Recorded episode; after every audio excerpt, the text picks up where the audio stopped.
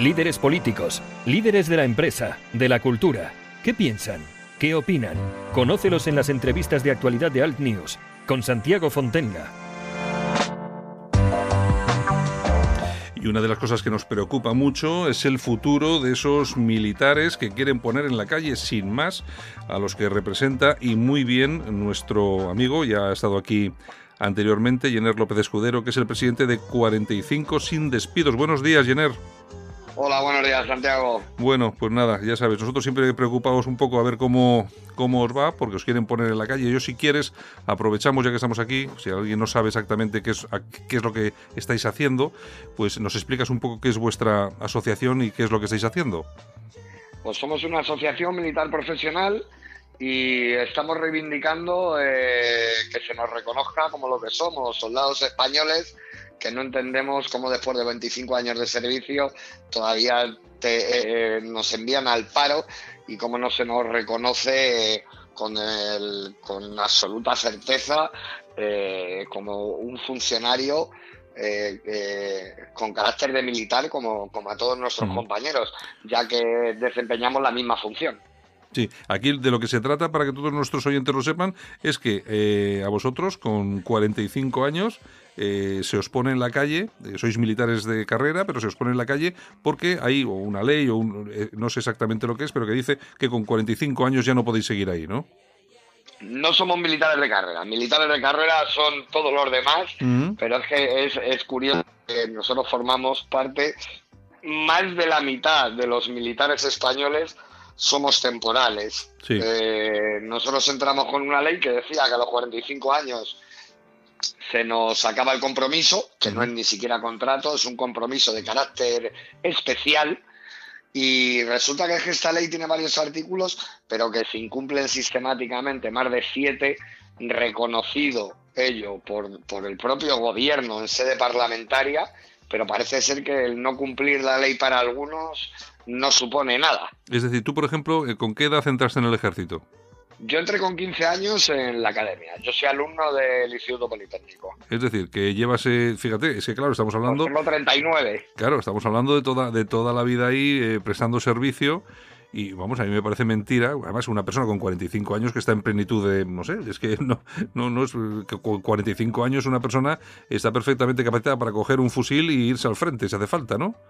Es curioso porque eh, escuchas a la ministra de Empleo y te dice que 45 años es la peor edad para buscar trabajo, pero en cambio en el Ministerio de Defensa no nos dan ni una acreditación profesional de a lo que nos hemos dedicado. Pero es que aunque nos la dieran hay que entender que, que, un fusilero no entendemos qué certificación profesional le van a dar o a, un, o a un artillero de un barco, o mm. eh, a un paracaidista. O sea, hay que entender que, que la función que, que, han desempeñado miles de compañeros durante muchísimos años no hay acreditación alguna, pero en cambio nosotros sí que entendemos que tiene que haber un reconocimiento, un reconocimiento ganado a esos años de servicio y por lo tanto creo que nos merecemos quedar aquí y no lo hemos ganado. Claro, es que además no estamos hablando de cualquier cosa, estamos hablando de personas pues que no solamente se han dedicado a servir a España eh, aquí en España, sino que habéis servido en un montón de misiones internacionales, es decir, que os habéis jugado el cuello y ahora os veis en esa situación. Eh, lo que estábamos también comentando, claro, una persona ahora con 45 años ha dedicado desde los 15 a esto de, ser militar, eh, sales de sales a la calle y pues ¿qué haces?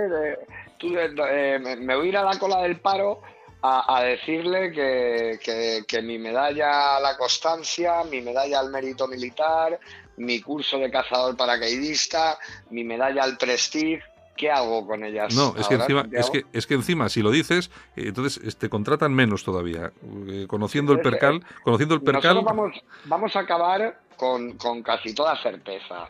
Vamos a acabar en un riesgo de exclusión social, porque hay que entender que el ámbito, el ámbito militar eh, no es el ámbito civil a la hora de trabajar, somos distintos, es así, nuestra manera de trabajo es distinta y, no, no, estamos adaptados a la vida civil hasta el punto de que con 45 años, eh, cuando yo llegué a esa edad, entré con 15. Claro, No sé lo que es un currículum vitae.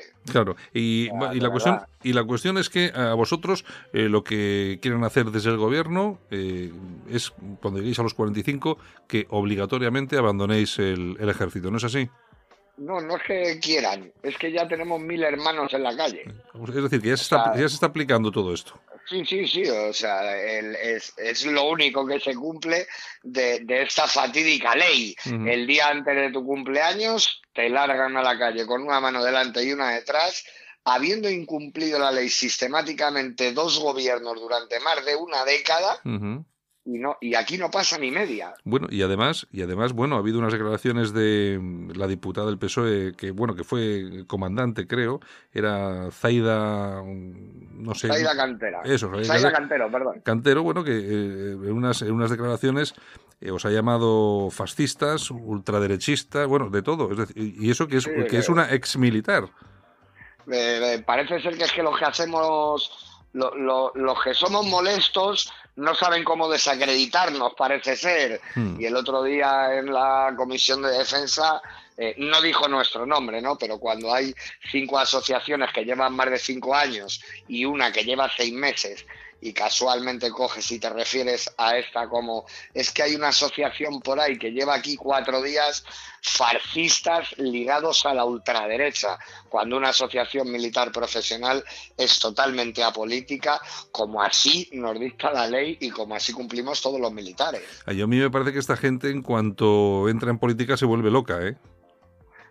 Parece ser que los políticos cuando entran por el arco voltaico de los leones del Congreso se les olvida que, fuera hay un mundo lleno de humanos. y, en concreto, en concreto esta señora más todavía que parece mentira eh, de dónde viene. Claro, es que parece, es que la, la, cuestión es que qué falta de respeto a unos profesionales, a unos soldados, pues que lo que hemos dicho, ¿no? que no solamente han servido aquí, sino que han servido por todo el mundo, con la, que han llevado la bandera de España con orgullo y han defendido nuestro país con orgullo. O sea, ¿qué forma? Pues simplemente porque, porque quieren algo, porque están defendiendo una serie de, de cuestiones relacionadas con su trabajo, no con otra cosa, con su trabajo. Y simplemente por, simplemente por eso, una ex militar encima, eh, que parece que es el perro de presa que lanzan desde el Partido Socialista, pues les llama fascistas y ultraderechistas. Yo me quedo asombrado, cada vez me quedo más asombrado de este país, eh, Jenner. nos han tachado de todo, o sea, a mí personalmente me han llamado, vamos, me han ligado a la ultraderecha varias veces, eh, luego me han llamado cabo flauta sindicalista, o sea, yo creo que para, para, para desacreditar a, los que intentamos contar nada más que la verdad, o sea, nada más que la verdad ya no sabemos qué sacar.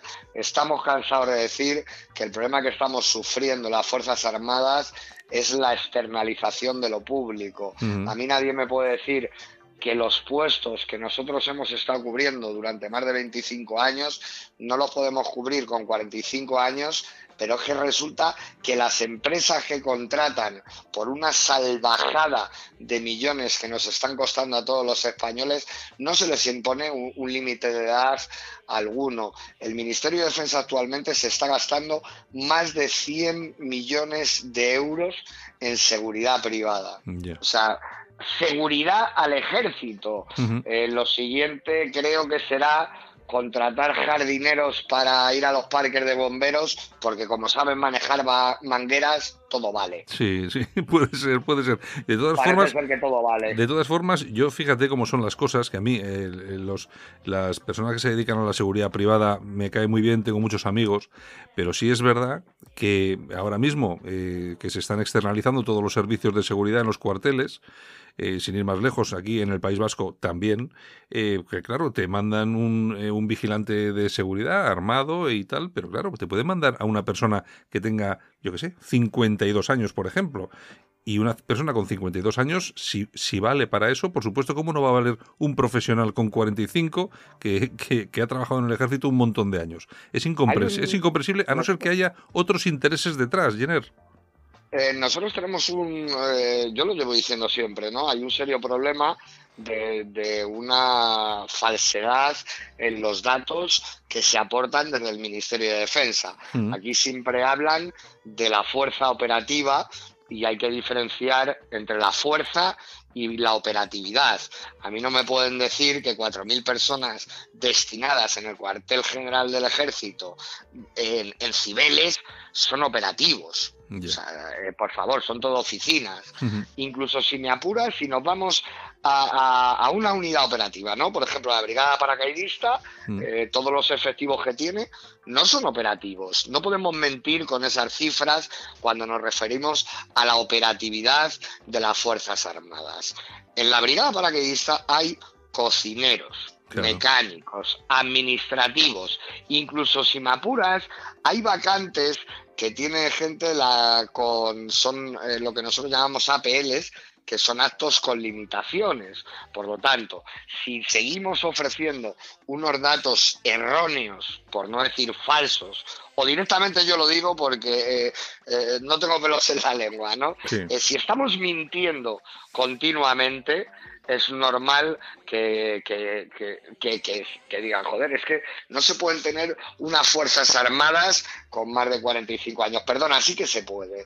De hecho, la Guardia Civil y la Policía Nacional disponen de una segunda actividad para lo cual nosotros podríamos tenerlo también. Y voy a insistir una vez más eh, en algo que, me gusta hacer mucho hincapié siempre. Nosotros pasamos unas pruebas físicas eh, anuales. Esas son las que dictaminan si un individuo es apto o no, y no la edad. Y no la edad. Lo que no puede ser es que un militar de carrera, si no supera estas pruebas, no le pase absolutamente nada y un militar temporal, aunque las supere, se tenga que ir a la calle. si nosotros tenemos en me hablas del País Vasco, por ejemplo, de, la seguridad, ¿no? Que te sorprende, ¿no? Bueno, pues te diré que en Madrid el 60% de las cantinas están cerradas. Porque como se externalizaron en su momento, la empresa de turno se declara en concurso de acreedores y tenemos las cantinas cerradas. Pero a nuestros cocineros los enviamos, perdóname por la expresión, a la puta calle. Nuestras cocinas eh, están sin usar, porque nos traen la comida en termos de sabe Dios dónde, una subcontrata cocinada sabe Dios a qué hora pero nuestros cocineros los enviamos a la puta calle. Nos hemos gastado este año en empresas de catering 18 millones y medio de euros. Todos estos datos se pueden contrastar en el, portal de transparencia del Ministerio de Defensa. Pero nuestros cocineros los enviamos a la puta calle. Mm. O sea, está claro que aquí eh, eh, es lo que dices tú, ¿no? Tiene que haber eh, algún trasfondo detrás de esto, algún interés oculto en que esto siga ocurriendo. la segunda actividad está inventada ya, por lo tanto no habría que inventar nada. Si el problema que tienen ellos es decir, es que no se puede hacer militar de carrera a una persona nada más entrar, perdona, nada más entrar, no, yo llevo 23 años de servicio, creo que ya me lo he ganado. Y si tu problema es que nada más entrar eh, eh, no les quieres hacer de carrera, no haberle escogido en un autobús enseñando el DNI en la puerta del Mercadona, haberles hecho superar una oposición como en mi caso hicimos en su día y, de poco nos ha servido. Los militares temporales llegan incluso a superar tres concursos oposición para entrar y para ascender. Todo esto parece ser que al Ministerio de Defensa no le sirve para, para dejarnos fijos. Luego resulta que en la escala de suboficiales y en la escala de oficiales no hace falta examinarse de nada para ascender. Hacen un curso y, y, adelante, ¿no? Eh, Jenner, Jenner, y aparte de todo esto, me imagino que estáis realizando eh, movilizaciones, ¿no? Nosotros el jueves pasado empezamos, eh, se va a hacer todos los jueves, frente a las sedes del Partido Socialista de las ciudades donde vamos acogiendo a más personal. Hay que entender que somos una asociación novata, llevamos seis meses, somos pocos, se nos va conociendo, todo el mundo dice que somos los que hacemos ruido, ¿no? Eso, es eh, importante pero, pero tenemos un serio problema. Tenemos un serio problema que es el discurso del miedo instaurado dentro de las, de las unidades a, fuerza de un adoctrinamiento durante años, haciéndonos entender que si te quejas eres peor soldado, es un problema. Nosotros nos regimos por unos IPEC, que son unas valoraciones anuales que nos hacen, tanto para ascender como para cursos. Si ya te amenazan dentro de las unidades con esos IPEC, la gente tiene miedo. El año, el jueves pasado salimos en nueve ciudades a la vez en las sedes del Partido Socialista. Vais, a las sedes del Partido Socialista porque es el que está gobernando. Si fuera el PP, iríais a las del PP. Si fuese el, el PP es partícipe al igual que el Partido Socialista y culpable al igual que el Partido Socialista. Han estado en el gobierno y la han consentido y no contentos con eso, estos dos partidos nos han vuelto a traicionar en el dictamen de la, de la. Comisión de Defensa. Hace unos meses reconocieron, reconocieron los dos partidos en sede parlamentaria que la ley no se cumple pero no contentos con no tumbarla, las soluciones que nos han dado ahora son peores todavía que las que, se, que las que nos podíamos imaginar. Sabíamos de sobra que iban a sacar un parche como suelen hacer con, la escala de tropa, pero no nos imaginábamos que el parche iba a ser usado. Mm. No se han dignado ni en, ni, ni en ponernos un parche nuevo. Han realizado ellos un pacto por la puerta de atrás después de que durante 18 meses todos los grupos parlamentarios hayan estado estudiando sobre un escrito, llegó la, diputada Zaida Cantera con otro debajo del brazo, nuevo, el que no conocía nadie, ya pactado con el Partido Popular y con el Partido Nacionalista Vasco, dejando, obviamente, ya creando una mayoría para, para, ese voto. No sabemos cuál habrán sido sus negociaciones por detrás, pero a nosotros lo que nos importa es que una vez más el bipartidismo rancio, creador de una ley de tropa, uno de ellos, el otro consentidor de la, del no cumplimiento de ella, y estos que vuelven a repetir, traicionan eh, por completo a los soldados de España. Soldados que somos el pilar fundamental de las Fuerzas Armadas. Soldados que superamos más de la mitad del grueso de las Fuerzas Armadas. Esos mismos soldados, mil hermanos ya están en la calle y de aquí a 2035 seremos 56.000 familias las que estaremos en riesgo de exclusión social absoluta en un país con una tasa de paro altísima con un folio en blanco y es triste eh, como te lo voy a decir, ¿no? Pero algunos en el ámbito civil sin saber hacerla con un canto. Pues, mm, Jenner, pues te agradezco mucho que estés con nosotros. Por supuesto que nosotros desde aquí siempre os vamos a dar voz y os vamos a apoyar. Creemos que vuestra labor, vuestro trabajo es importante. Y bueno, vamos a ver si se van solucionando las cosas para vosotros y conseguís que se pare eh, todo este asunto y que esos mil compañeros que ya están en la calle, no sé, se puedan reincorporar o buscar una solución de alguna forma. Nosotros, Santiago, de verdad te agradecemos el darnos voz porque para nosotros es de vital importancia que la gente conozca lo, que estos patriotas de pulsera que unos salen cantando el novio de la muerte y otros nos acompañarán próximamente el 12 de octubre dándose golpes en el pecho, la manera de verdad, la manera que tienen de tratar a los que hemos dedicado toda nuestra vida por vocación y por amor a, nuestro empleo al servicio de todos los españoles. Que quede bien clarito. Y para los que no sean afines a los militares o demás, eh, deciros que detrás de nuestros uniformes hay personas y que detrás de estas personas hay familias. Mi hijo tiene el mismo derecho a ir a la universidad que el hijo de cualquier español y a mí no se me va a conceder ese derecho porque dos gobiernos consecutivamente durante más de una década han decidido incumplir una ley, han decidido traicionar a estos soldados y han decidido abandonarnos en el olvido eh, eh, como si de un juguete roto o viejo se tratara. Desde aquí decirte eh, que no dudes ni un momento en que nosotros vamos a ganar. O sea, aquí nadie duda. Nosotros tenemos claro que vamos a ganar porque esto es una lucha por dignidad, Lo que no sabemos es cuánto vamos a tardar en ganarlo. Pero estamos convencidos de que vamos a ganar porque nos lo merecemos y porque no lo hemos ganado. Bueno, pues Jenner López Escudero, presidente de 45 sin despidos. Pues muchas gracias por estar aquí. Toda la suerte del mundo y un abrazo, Jenner. Un abrazo, Santiago. Hasta luego. Alt News. Información y opinión diferentes. Analizamos la actualidad desde otro punto de vista.